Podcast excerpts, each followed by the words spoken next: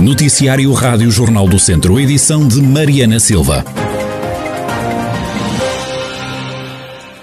A PSP de Viseu ainda não recebeu qualquer contacto da suposta vítima de violação por parte de um jovem de 19 anos de Viseu que revelou ter cometido o crime num direto de um humorista nas redes sociais.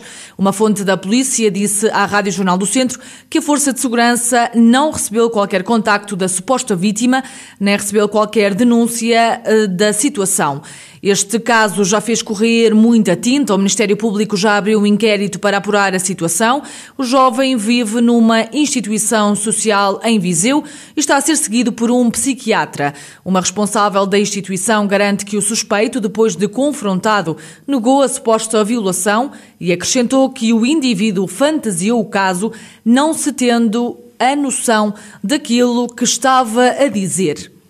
A equipa de inativação de explosivos da PSP de Viseu desativou uma granada de mão que foi encontrada num barracão pelo dono do espaço. Segundo a polícia, devido ao avançado estado de deterioração e ao perigo que representava, a granada foi destruída no local após serem tomadas todas as medidas de segurança. Na operação participaram vários meios da polícia e até dos bombeiros. A destruição da granada não causou quaisquer danos humanos e materiais.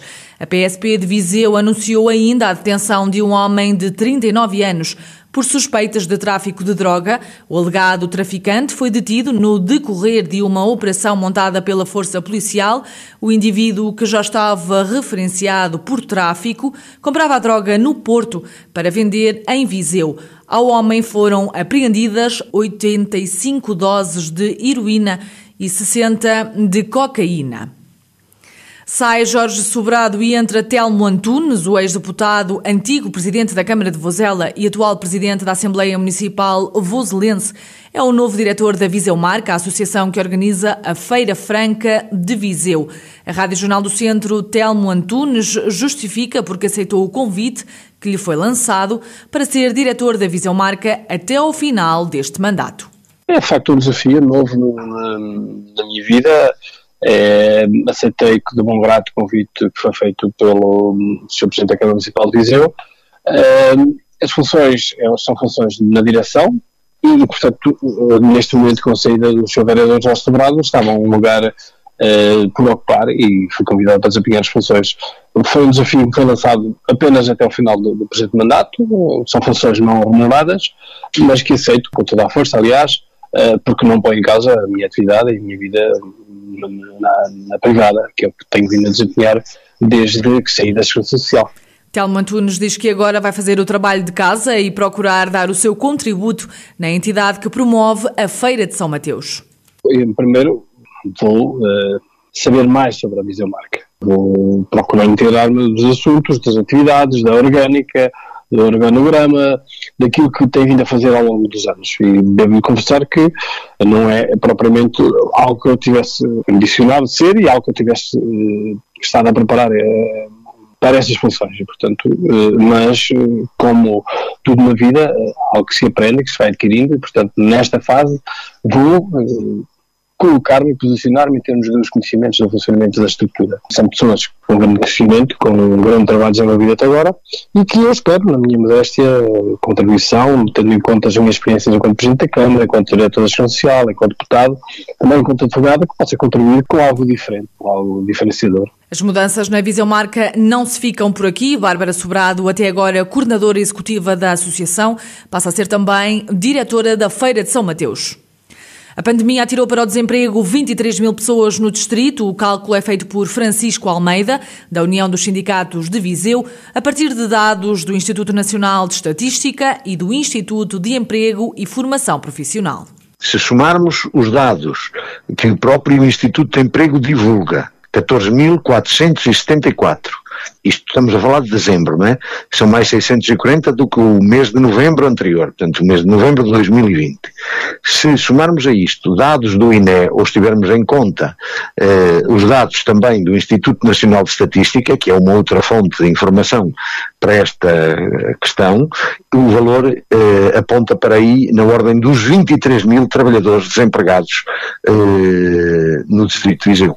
A situação é tão grave como no tempo da Troika, sustenta Francisco Almeida, que lamenta que as prometidas ajudas do governo tardem em chegar e nem todos os desempregados estejam a receber subsídio.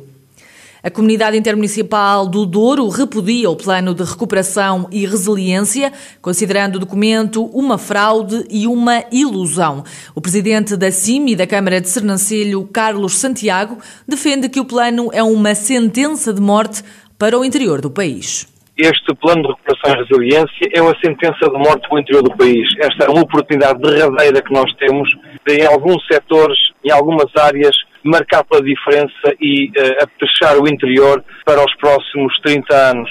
Caso contrário, uh, o resultado do censo vai ser já uma resposta à ilusão onde o Sr. Primeiro-Ministro, e nomeadamente o, o professor eh, Costa e Silva, vivem, que é a ilusão cosmopolita, onde tudo é possível acontecer, e no interior, onde nada é possível acontecer, a não ser a ilusão e a ideia que nos vão passando. É mentira que haja alguma preocupação com o interior, não há nenhuma, e eu acho que, não sendo desta vez, não é nunca mais. O plano de recuperação e resiliência está em consulta pública. Carlos Santiago diz que o documento foi desenhado sem o contributo dos autarcas não ouviram ninguém, nem autarcas, nem regiões, ninguém. É impossível construir um plano desta natureza sem ouvir ninguém. Se nos tivessem ouvido, se quiserem reunir connosco, nós estamos disponíveis para discutir dinheiro, para discutir com participações, taxas de comparticipação. Vamos a isso. Nesta fase de discutir se o interior precisa da ABCD, o interior precisaria destes 12 mil milhões para se alavancar neste momento e, e construir uma solução de convergência. É a Europa anda a falar de convergência, anda a falar de coesão há 30 anos. Nós cada vez estamos mais distantes dos grandes centros urbanos anos, apesar da melhoria que temos. Mas a distância é hoje maior entre Sernancelho e Lisboa do que era há 40 anos atrás, e claro que temos já uma boa qualidade de vida, mas hoje é maior do que era há 40 anos atrás. Isso deve-se a quê? À má aplicação dos fundos estruturais, porque de convergência e de coesão não têm nada. Ficam as críticas de Carlos Santiago, presidente da Comunidade Intermunicipal do Douro e do município de Sernancelho. Continua em queda o número de doentes internados no centro hospitalar Tondela Viseu com o novo coronavírus. No hospital encontram-se 64 pessoas com Covid-19, menos 7 do que no dia de ontem. Em enfermaria encontram-se ocupadas 48 camas e nos cuidados intensivos 16. Há ainda a lamentar uma vítima mortal associada à pandemia. Nas últimas horas, Lamego comunicou nove novos casos positivos de Covid-19. Taboaço tem mais um doente assim como São João da Pesqueira. Desde o início da pandemia, há 27.785 pessoas que estão ou estiveram doentes com Covid-19. Destas, 596 eh, foram dadas como recuperadas. A lamentar, há 596 vítimas mortais. Para ajudar na fixação de população e no regresso das pessoas ao Conselho, mas também para promover o desenvolvimento rural e atrair novo investimento privado para o Conselho, a Câmara de São Pedro do Sul criou um regulamento que prevê uma série de isenções em impostos municipais. O vice-presidente da autarquia, Pedro Moro, destaca a isenção do imposto municipal sobre imóveis. Há também outras isenções, até da derrama para as empresas. Outra medida tem a ver com a reabilitação de, de áreas rurais, sobretudo as aldeias, em que há uma redução de 30% no INI para todas as pessoas que possam reabilitar parédios que, possam, que estejam em, em, situação de voluta. E, por fim, a medida mais concreta e mais abrangente tem a ver com o estímulo, e uma vez que nós temos neste momento a nossa área de acolhimento empresarial em Pinhel dos Milagres, mas também o Alto Barro, onde estamos a tentar negociar terrenos para disponibilizarmos às hipotéticas novas empresas, eh, há aqui um, um estímulo de isenção do derrama, IMI e MT, que mediante determinados pressupostos, nomeadamente a criação de, de postos de trabalho, essas empresas possam ter isenção destes impostos municipais. A Câmara Municipal de São Pedro do Sul vai também apoiar as famílias em necessidade e com participar a renda de casa. O município vai proceder à atribuição de um subsídio ao arrendamento até um teto máximo de 200 euros durante meio ano. A vereadora da Ação Social na autarquia, Teresa Sobrinho, justifica a atribuição deste apoio a título excepcional. Este apoio foi criado pela Câmara Municipal, é excepcional atendendo à situação que vivemos, ou seja, a pandemia Covid-19 e porque hum, dentro da rede social eh, começámos a perceber-nos que as, as, famílias estão com menos rendimentos, quer seja porque estão em layoff e têm uma parte do seu ordenado que não recebem, quer seja por estão acompanhamento aos filhos, quer seja por situações de desemprego e estão com dificuldades em pagar as rendas de casa. E nesse sentido, eh, nós decidimos criar este apoio que é extraordinário, é durante seis meses para já, atendendo à evolução da pandemia. E, claro que pode ser renovado posteriormente se a situação se mantiver e é para apoiar as famílias que mais necessitam nesta altura e que comprovem que necessitam deste apoio um, e que estão com dificuldades em pagar as suas despesas, claro. Os interessados podem candidatar-se a partir de segunda-feira, dia 1 de março. Este auxílio não pode ser acumulado com outros semelhantes. Os municípios de Vila Nova de Paiva, Viseu e Aguiar da Beira vão receber perto de 300 mil euros para desenvolverem atividades culturais durante este ano de 2021.